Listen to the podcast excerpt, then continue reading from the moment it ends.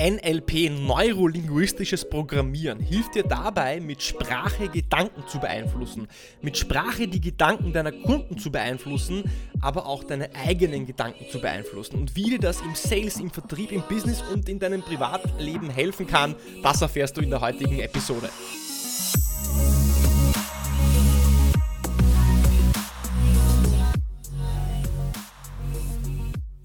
Herzlich willkommen bei Episode 96 von Deal, dein Podcast für B2B-Sales von Praktikern für Praktika.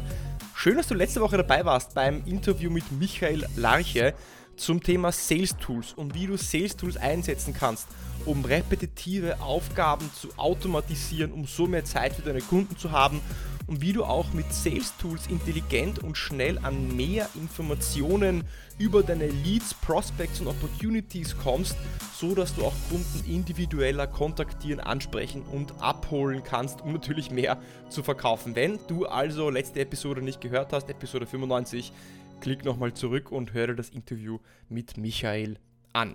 Und natürlich schön, dass du diese Woche auch wieder einschaltest, um mit mir gemeinsam auch während der Sommerferien mitten im Juli zu lernen und zu wachsen und an deinen Sales-Vertriebsskills zu arbeiten. Vergangenen Sonntag, also gestern, bin ich vom Gardasee und einem ganz, ganz besonderen Seminar zurückgekommen.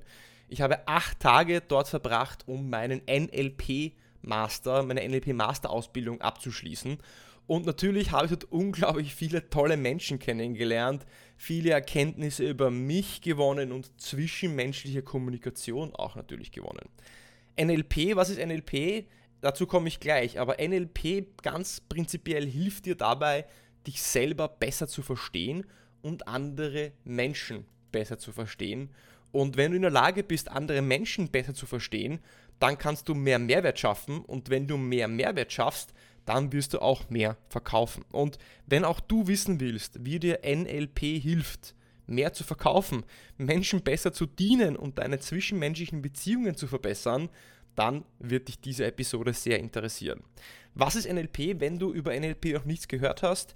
NLP ist die Abkürzung für Neurolinguistische Programmierung. Neuro, also Gedanken oder Gehirn, linguistisch, also Sprache und Programmierung etwas mit beeinflussen. Das heißt, man könnte neurolinguistische Programmierung übersetzen mit Gedanken mit Sprache beeinflussen. Gedanken mit Sprache beeinflussen.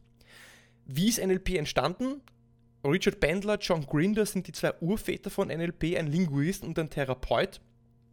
Und die haben sich in den 1970er Jahren aufgemacht und haben gesagt, okay, wir wollen schauen, was die, die wirklich gut kommunizieren, die Besten der Besten im Kommunizieren, im Präsentieren, im Coaching, in der Therapie, was die machen, wie die anders kommunizieren und das zusammenzufassen in Modelle und Formate und haben da so eine Art von Sammlung von Modellen und Formaten niedergeschrieben, dass eben diese Modellierung der Exzellenz der Besten der Besten ist. Deswegen wird NLP auch Modellierung von Exzellenz genannt, denn NLP ist keine Parawissenschaft, wie sie genannt wird, oder etwas Erfundenes, was äh, Richard Bandler und John Grinder erfunden haben.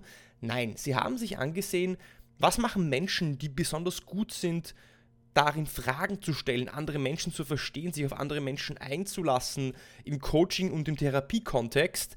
Was machen die? Und haben das dann modelliert. Sie haben also bereits bestehende Exzellenz, die schon da ist, in Muster und Strukturen kopiert, um sie für andere Menschen anwendbar zu machen. Und das ist das, was man heutzutage NLP nennt, also eine Sammlung von verschiedenen Werkzeugen. Und heute möchte ich dir meine sieben Erkenntnisse aus der letzten Woche, aus diesem achttägigen Seminar mitgeben, aus meiner NLP-Master-Ausbildung, die du nutzen kannst, natürlich für den Business-Kontext, für den Sales-Kontext, aber auch für dein privates Leben oder für alle anderen zwischenmenschlichen Kommunikationen. Zwischenmenschliche Kommunikation oder zwischenmenschliche Beziehungen würde man besser sagen. Und lass uns direkt einsteigen. Der erste Punkt, mein erstes großes Takeaway ist, der Rahmen bestimmt den Inhalt. Denn der Kontext, in dem eine Information platziert wird, bestimmt, wie diese Information interpretiert wird. Ein einfaches Beispiel. Wie gut dir ein Wein schmecken wird, wird davon beeinflusst, ob er in einem Tetrapack oder in einer top designten Glasflasche serviert wird. Oder ein Meeting in einem Kaffeehaus wird ein ganz anderes Gesprächsklima erzeugen als in einem klimatisierten Meetingraum mit schwarzen Stühlen und einem eleganten Glastisch. Und genauso wird der Inhalt deiner Präsentation oder Pitch davon bestimmt, welchen gedanklichen Rahmen du aufspannst. Kündigst du zum Beispiel dein Meeting als Produktdemo an oder als Bedarfsanalyse? Demo wird implizieren, dass der Kunde in einer passiven Rolle sein wird. Bedarfsanalyse wird implizieren, dass du Fragen stellen wirst und der Kunde gefordert wird, mitzumachen. Überleg dir also immer, was ist der Rahmen, was ist der Frame, den du spannen willst, um deinen Inhalt zu platzieren, dein Meeting zu platzieren oder dein Angebot zu legen. Zweites Takeaway, gute Fragen schaffen neues Wissen. Fragen haben zwei Ziele oder zwei Dinge, die du, die du mit Fragen erreichen kannst. Zum einen geben dir Fragen mehr Informationen und helfen dir, eine Situation zu verstehen. NLP folgt dem Grundsatz, dass du durch Fragen nicht nur Informationsbeschaffung betreiben kannst, sondern Menschen auf neue Gedanken bringen und neue Perspektiven aufzeigen kannst. Das ist der zweite, der zweite, äh, der zweite Vorteil von Fragen. Der erste Vorteil ist, dass du Informationen gewinnst. Und der zweite Vorteil von Fragen ist, dass du Menschen auf neue Gedanken und auf komplett neue Perspektiven bringen kannst. Und das ist der Grundsatz, dem NLP folgt, dass du mit Fragen ein Gespräch steuerst, mit Fragen Gedanken steuerst und mit Fragen einen Menschen dorthin bringst, damit er in der Lage ist, sich selbst zu helfen, anstatt dass du es ihm aufzwingst oder ihm die Lösung von vorgibst, stellst du also Fragen, sodass der Mensch selbst zur Lösung kommt. Denn wenn du jemanden überzeugen willst, dann kannst du ihm entweder deine Lösung versuchen mit Worten aufzuzwingen oder du stellst Fragen, sodass dein Kunde von selbst zur Lösung kommt. Beispiel, anstatt deinem Kunden zu sagen, was die Konsequenzen dessen sind, wenn er sein Problem nicht löst, kannst du ihm auch danach fragen, zum Beispiel, was für eine Auswirkung hat dieses Problem auf ihre Produktivität? Und selbst wenn du die Antwort auf die Frage weißt, so ist es smarter, die Frage zu stellen, weil der Kunde so selber zur ja, Erleuchtung kommt, was ihn sein Problem gerade kostet. Das heißt, statt zu sagen, naja, lieber Kunde, wenn Sie das Problem nicht lösen, dann wird das Konsequenzen XYZ haben, dann ist es jetzt quasi deine Lösung. Wenn du aber die Frage stellst, welche Auswirkungen hat dieses Problem auf Ihre Produktivität, dann kommt der Kunde durch Fragestellungen selbst zur Lösung und dann hat er selbst festgestellt, wie groß sein Problem ist, was für Konsequenzen er hat und hat sich dadurch ja, de facto selbst überzeugt. Und so schaffst du im Kopf deines Gesprächspartners neues Wissen. Und wie oft sehe ich es, dass wir versuchen, mit Argumenten und Fakten Menschen zu überzeugen, aber das funktioniert nicht. Das funktioniert nicht, weil wir unsere Welt über die Welt des anderen stülpen wollen und das geht eben nicht, weil diese Pflanze, diese Lösung in der Erde, im, im Erdreich des, des anderen Menschen selbst heranwachsen muss und das schaffst du mit Fragen, indem du dieses, dieses Pflänzchen gießt und gießt. Das heißt, du agierst wie ein Business Coach, der seinen Kunden zur Lösung begleitet, anstatt ihn dorthin zu zerren, wo du ihn eben haben willst. Und das schaffst du mit Fragen. Und damit Kommunikation zwischen zwei Menschen funktionieren kann, braucht es Verständnis für das Gegenüber. Und wir Menschen tendieren dazu, andere Menschen zu verstehen, indem wir interpretieren. Das heißt, wir treffen Annahmen darüber, wie jemand ist, was er will, was seine Bedürfnisse, Probleme sind, auf Basis von dem, was wir an der Oberfläche sehen. Aber Annahmen zu treffen bedeutet, dass du denkst, dass jeder die Welt so sieht wie du. Aber du weißt, dass Menschen unterschiedlich sind und jeder einen anderen Blickwinkel auf die Welt hat. Deswegen funktioniert das nicht.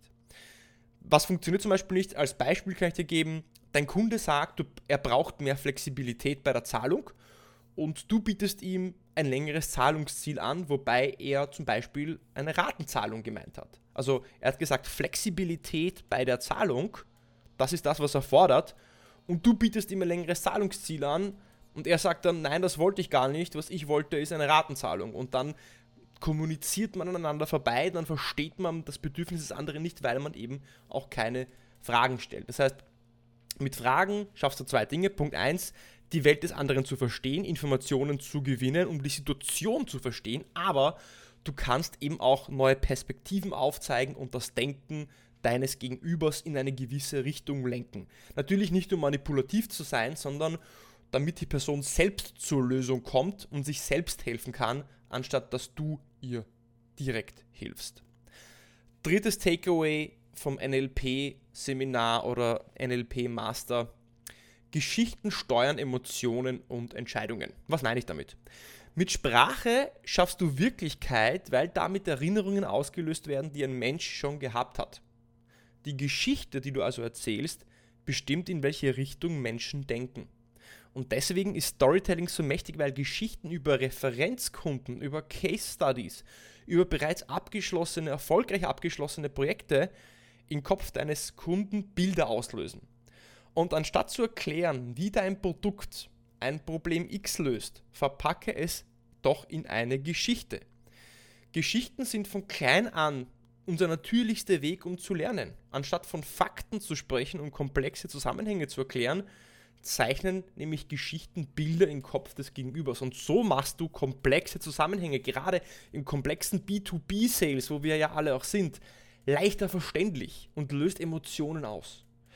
Und als kleines Nugget für dich, der französische Psychologe Jerome Brunner hat schon gesagt, dass Fakten, die im Kontext einer Geschichte erzählt werden, werden 22 Mal besser gemerkt. Ich wiederhole, Fakten, die im Kontext einer Geschichte erzählt werden, werden 22 Mal besser gemerkt. Wenn du also Fakten über dein Produkt, deine Lösung, deine Software, deine IT-Lösung ja, ja, kommunizieren willst, dann sage nicht, dass euer Produkt XY an Fakten, Umdrehungen oder was auch immer hat, sondern verpacke es in eine Geschichte, dann wird es für den Menschen greifbarer, es löst Emotionen aus, es löst Assoziationen aus, es wird besser gemerkt und das ist das, was du möchtest. Du möchtest nicht, dass es in einem Ohr rein und im anderen Ohr rausgeht, sondern du möchtest, dass es einen Impact auslöst, etwas bewegt. Deswegen Geschichten steuern Emotionen und Entscheidungen. Viertes Takeaway, du bekommst, was du denkst. Du bekommst, was du denkst. Was meine ich damit? Du kannst nur das erreichen, du kannst nur das werden und du kannst nur das bekommen, was du auch denken kannst. Denn, wie mein NLP-Lehrtrainer Mario Grabner von MyNLP sagen würde, ist unser Gehirn eine Umsetzungsmaschine. Unser Gehirn sucht nach Informationen, welche für uns relevant sind. Und Gedanken über deine Ziele setzen im Gehirn Filter, welche wie ja, so eine wärmesuchende Rakete exakt nach dem suchen, was du willst. Das bedeutet, dass du aber wissen musst, was du willst. Wenn du nicht weißt, was du willst, dann kannst du deine, äh, ja, deine Umsetzungsmaschine eben nicht programmieren. Und diese Prozessschleife im Gehirn folgt immer vier Schritten. Bevor ich diese dir erkläre, möchte ich noch ein Beispiel geben. Was meine ich mit, mit dieser wärmesuchenden Rakete und dieser Umsetzungsmaschine? Und was meine ich damit, dass unsere Gedanken exakt das wahrnehmen, worauf wir sie programmieren, als Filter? Ich habe mir vor circa ja, einem Jahr ein neues Auto gekauft, ein schwarzer Audi A5. Das Auto wollte ich seit Jahren haben und dann habe ich angefangen, das Auto zu recherchieren, habe angefangen, viel darüber zu lesen, äh, verschiedene Modelle zu recherchieren und meine Konfiguration zusammenzustellen. Und plötzlich habe ich angefangen, das Auto an jeder Ecke zu sehen. Also gefühlt stand an jeder zweiten Ecke ein schwarzer Audi A5. Aber es hat sich ja nichts an dem Vorhandensein des Autos geändert, sondern ich habe einfach das Auto nur intensiver wahrgenommen. Es waren davor auch schon gleich viele A5s auf der Straße, wie nachdem ich angefangen habe zu recherchieren, aber der Prozess dessen, dass ich angefangen habe, über das Auto nachzudenken, mich mit dem Auto zu beschäftigen, hat mein Gehirn dazu bewegt, aktiver nach diesem Auto auch in der Umgebung zu suchen und deswegen habe ich es auch intensiver wahrgenommen und auch öfters gesehen. Und genau das passiert, wenn du Ziele für dich definierst. Denn die Prozessschleife im Gehirn hat, wie gesagt, immer vier Schritte. Sprache, Gedanken, Handlungen, Ergebnisse. Sprache, Gedanken, Handlungen, Ergebnisse. Dazu ein Beispiel. Nehmen wir doch mal an, du hast keine Ziele für dein Quartal definiert. Du hast keine Ziele für dein drittes Quartal definiert. Du hast ein Jahresziel, das wurde dir vom Unternehmen vorgegeben, aber du hast jetzt kein spezifisches Quartalsziel.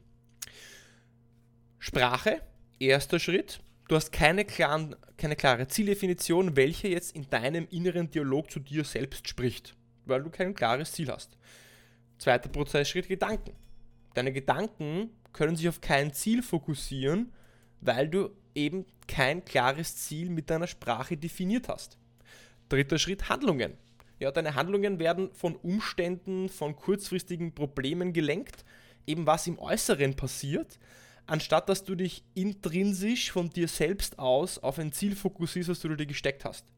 Ja, und vierter Schritt, Ergebnisse. Wie werden deine Ergebnisse dann aussehen? Ja, deine Ergebnisse werden im besten Fall durchschnittlich sein und das Produkt oder ja, die Konsequenz der Einflüsse deiner Umwelt werden. Gegenbeispiel, du steckst dir ein Ziel, dass du 120% im dritten Quartal erreichen möchtest. 120% Zielerreichung im dritten Quartal. Erster Schritt Sprache. Dein innerer Dialog wird anfangen, über 120% nachzudenken. Du wirst im Inneren darüber sprechen mit dir selbst, dieser innere Dialog. Dadurch wirst du deine Gedanken manipulieren. Deine Gedanken werden zum Inhalt haben, dass du dieses Ziel erreichen willst und du wirst anfangen zu überlegen, wie du es am besten erreichen kannst. Und natürlich wird das auch unterbewusst passieren. Dritter Schritt, Handlungen. Du wirst dann Handlungen, Aktionen setzen, Kunden kontaktieren, selektieren, dein Prospecting anpassen und Unternehmen kontaktieren, in denen du Potenzial siehst. Handlungen setzen, in denen du Potenzial siehst. Handlungen in die Richtung setzen, um deine 120% äh, Zielerreichung auch zu erreichen. Und das Ergebnis, naja, wie durch ein Wunder, landest du in der Nähe deines definierten Ziels. Vielleicht nicht 120%, vielleicht sind es dann nur 115 oder 112, aber vielleicht auch 125, aber definitiv näher an den 120, als wenn du dir eben kein Ziel stecken würdest. Deswegen, du bekommst das, was du denkst und du kannst auch nur das erreichen, was du dir vorstellen kannst. Fünftes Takeaway, du findest heraus, wonach du fragst. Du findest heraus, wonach du fragst. Denn in Gesprächen mit anderen Menschen antworten wir genau auf die Fragen, die uns gestellt werden. Das heißt, dass die Qualität deiner Fragen die Qualität der Antworten bestimmt. Und selten gibt uns die erste Antwort die Information, nach dem wir eigentlich suchen. Weil Menschen antworten immer auf exakt das, wonach du sie fragst. Vorausgesetzt natürlich, du hast das entsprechende Vertrauen, Rapport, Vertrauensbasis dann werden dir Menschen natürlich Antworten geben, aber immer nur auf das, was du fragst. Und in ihren Antworten verallgemeinern, verzerren und tilgen Menschen Informationen. Das heißt, du bekommst auch nicht immer die exakte Abbildung der Realität wiedergespiegelt. Das passiert nicht mit schlechter Absicht, sondern weil wir es alle machen. Wir alle verzerren, tilgen und verallgemeinern die Informationen, die wir in unseren Antworten wiedergeben. Wenn du also das, was dir deine Kunden sagen oder antworten, für bare Münze nimmst und nicht hinterfragst, dann wird dein Verständnis für die Kundensituation in so eine Art von Nebel verpackt sein. Du wirst also nie eine klare Sicht auf den Status quo haben. Angenommen, du fragst deinen Kunden nach seinem Problem und er antwortet. Hört genau zu, was ich sage als Antwort. Wir haben seit Ewigkeiten ein Problem mit unserer Skalierbarkeit und haben schon alles versucht, um es zu lösen. Ich wiederhole, du fragst deinen Kunden nach seinem Problem und er sagt, wir haben schon seit Ewigkeiten ein Problem mit unserer Skalierbarkeit und haben schon alles versucht, um es zu lösen. So, jetzt hast du zwei Optionen. Du fängst an zu pitchen, wie deine Lösung auf das Problem, wie das Problem der Skalierbarkeit durch, dein, durch deine Lösung gelöst wird. Ja, das heißt, du hörst, Problem, Skalierbarkeit, deine Reaktion, du pitcht, du erklärst, wie deine Lösung das Problem der Skalierbarkeit löst. Oder du hast eine zweite Option. Du tauchst eine Ebene tiefer und versuchst zu verstehen, was sich exakt hinter jedem Wort versteckt. Warum? Weil jeder Mensch in ja, einer eigenen Realität lebt und Worte für jeden etwas komplett anderes bedeuten können. Der obere Satz, den ich genannt habe als Antwort, wir haben seit Ewigkeiten ein Problem mit unserer Skalierbarkeit und haben schon alles versucht, um es zu lösen, enthält Verzerrungen, Verallgemeinerungen und Tilgungen. Was meine ich damit? Gehen wir Wort für Wort durch. Das Wort wir. Was bedeutet wir? Die Abteilung, das ganze Unternehmen, die Business Unit, er und sein Kollege. Was bedeutet wir? Was meinen Sie genau mit wir? Zweites Wort, Ewigkeiten. Seit Ewigkeiten suchen sie eine Lösung. Was bedeutet Ewigkeit? Das ist eine Verallgemeinerung. Wie lange genau suchen sie schon nach einer Lösung? Wie lange ist denn eine Ewigkeit in ihren Augen? Drittes Wort, Problem. Sie haben ein Problem mit der Skalierbarkeit. Was heißt denn jetzt Problem genau? Ja? Ist es ein Problem, das äh, ist es ein großes Problem, ein kleines Problem, aber was genau bedeutet ein Problem? Heißt das nichts geht? Heißt das, das System ausfällt? Heißt, dass es instabil ist? Heißt das, ähm, ja, äh, nichts mehr geht oder dass es halt hier und da nicht ganz so performant ist? Was heißt eigentlich Problem? Sie haben ein Problem, nächstes Wort, mit der Skalierbarkeit. Skalierbarkeit, was heißt jetzt Skalierbarkeit? Was meint der Kunde mit Skalierbarkeit? Meint er damit, dass am Wochenende die Systeme nicht hoch und runter fahren, dass er zu viel zahlt? Was bedeutet Skalierbarkeit für ihn? Das nächste Wort, wir haben alles versucht. Alles versucht. Was genau hat er versucht? Was genau hat ein Kunde bereits getan, um das Problem zu lösen? Und das letzte Wort, lösen.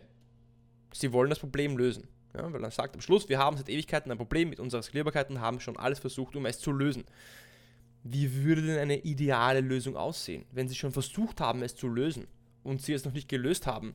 Wie schaut denn die ideale Lösung aus? Du siehst also die Option 2.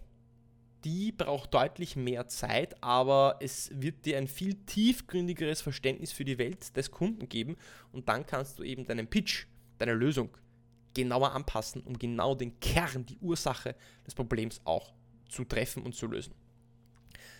Sechstes Takeaway, zwischen einem Nein und einem Ja ist immer ein Vielleicht. Zwischen einem Nein und einem Ja ist immer ein Vielleicht.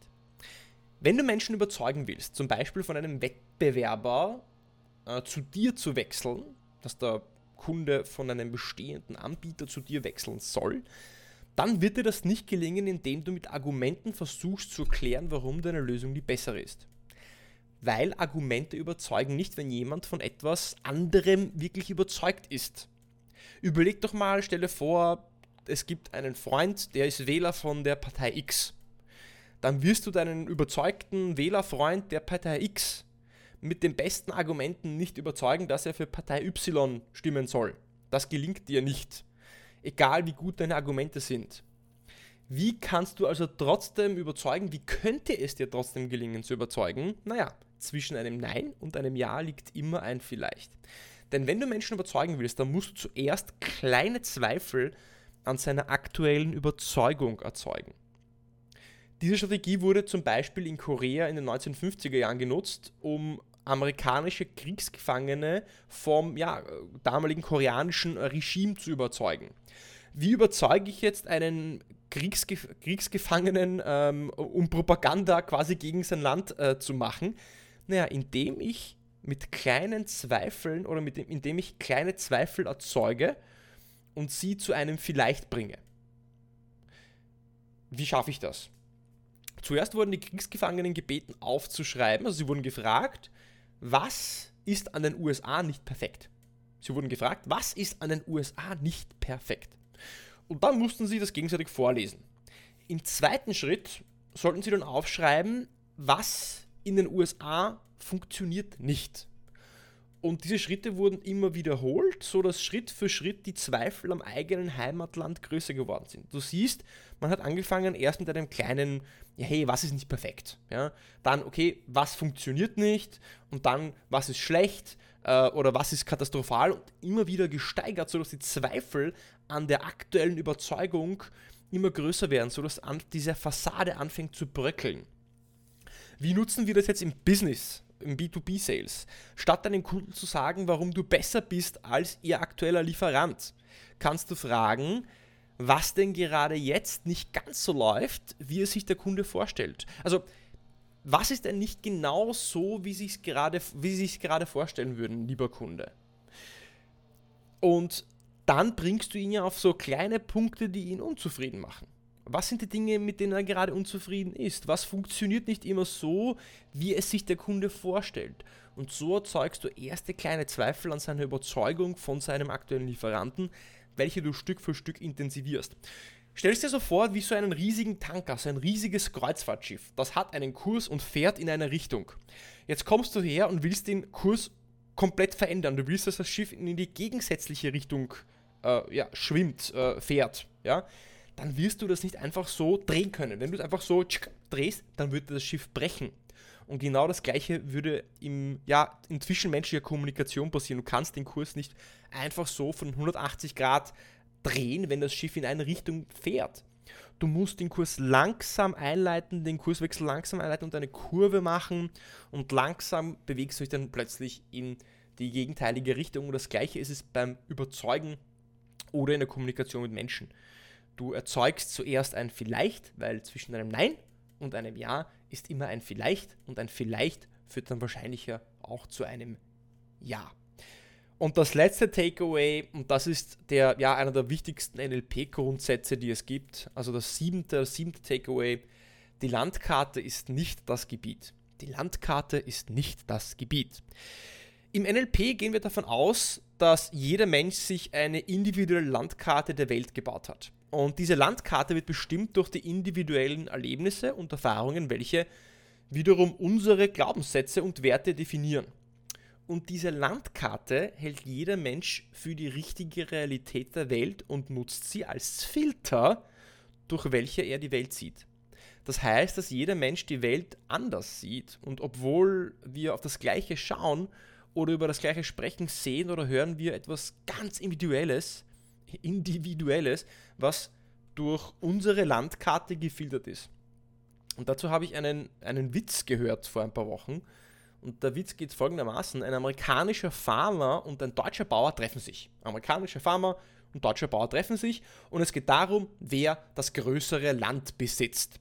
Und der Amerikaner sagt: Ich habe so viel Land, wenn ich es mit meinem Auto umfahre, benötige ich einen kompletten Tag. Und der deutsche Bauer nickt und antwortet: Ja, ja, sein Auto hatte ich auch einmal. Jetzt hoffe ich, dass du den Witz verstanden hast. Denn die Landkarte bestimmt, was du siehst und worauf du dich konzentrierst. Und wer ein tolles Auto hat, in dem Fall der deutsche Bauer, und darauf stolz ist, sieht plötzlich nur ähnliche Autos. Also falls du den Witz nicht verstanden hast, klick nochmal zurück, spule nochmal zurück und hör dir an. Dann wird es für dich Sinn machen.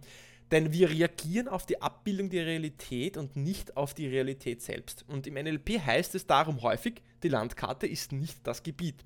Das bedeutet, wir alle haben verschiedene ja, innere Karten in unserem Kopf, wie wir uns die Welt vorstellen. Siehe eben diesen Witz von, ja, gerade vorhin. Und je abstrakter wir sprechen, und wir sprechen sehr abstrakt, Menschen sprechen sehr abstrakt, desto eher gibt es Streit und Missverständnisse. Und es ist schon sehr lange her, als ich folgende Erfahrungen gemacht habe mit einem Kunden. Ich hatte mal einen Kunden, der immer von Angemessenheit gesprochen hat. Ja, die Lösung muss angemessen sein, der Preis muss angemessen sein, Angemessenheit. Und alles, was wir planten, sollte angemessen sein. Und damals habe ich interpretiert, was er wohl meinen würde, anstatt genau nachzufragen. Also was er mit Angemessenheit meinen würde. Und ich habe nicht nachgefragt. Und das mache ich heute anders. Ich frage so lange nach, bis ich ein ganz konkretes Bild habe, was mein Kunde mit zum Beispiel dem Wort Angemessenheit meinen könnte. Und trotzdem bleibt Spielraum. Aber ich bin mir der Sache bewusst, dass ich eben das Wort Angemessenheit aus der Sicht durch die Landkarte, den Filter des anderen sehen muss und verstehen muss. Andere Beispiele wären, wenn dein Kunde sagt, ja, äh, Nachhaltigkeit oder Transparenz. Oder er sagt, wir müssen die PS auf die Straße bringen. Ja, was heißt das genau? Ja? Jeder macht sich seine Vorstellung davon basierend auf den Filtern, die er hat. Und wenn das der Chef so macht, wenn das dein Chef so macht und jeder etwas anderes interpretiert, was der Chef sagt, naja, dann viel Spaß.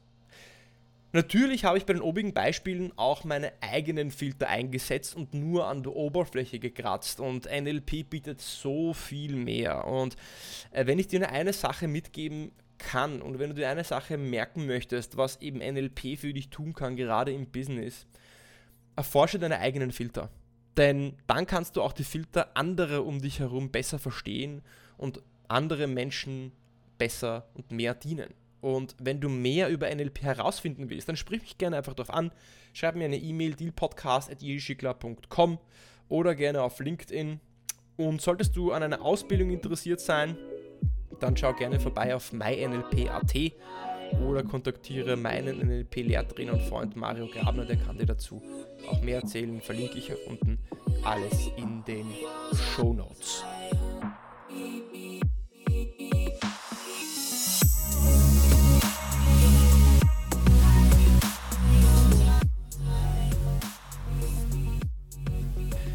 Das ganze Thema NLP ist für mich eigentlich erst durch ja, ein Idol, ein Role Model von mir ja, relevant geworden und zwar durch Tony Robbins.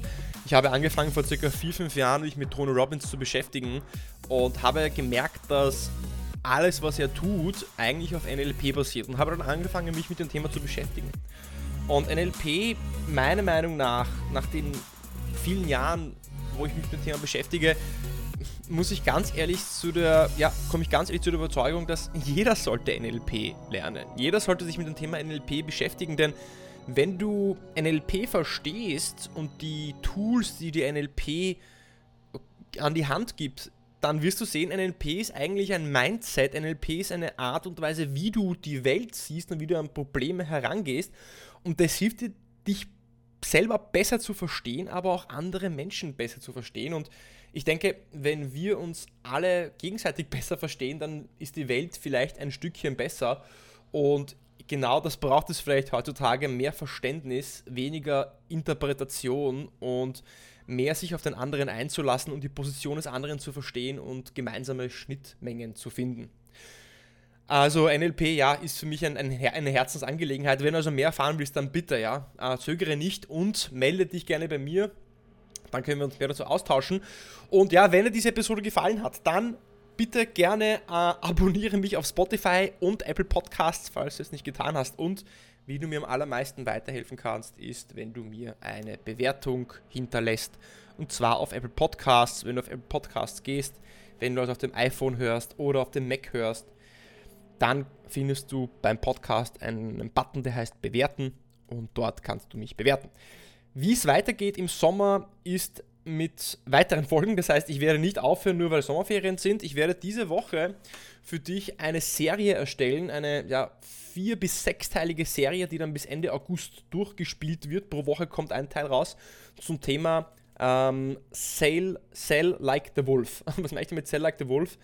Ich habe das Buch ähm, The Way of the Wolf von Jordan Belfort gelesen und werde aus diesem Buch für dich so die größten Tipps und Tricks herausmodellieren, aller Modeling of Excellence von NLP, die du auch im B2B-Sales anwenden kannst.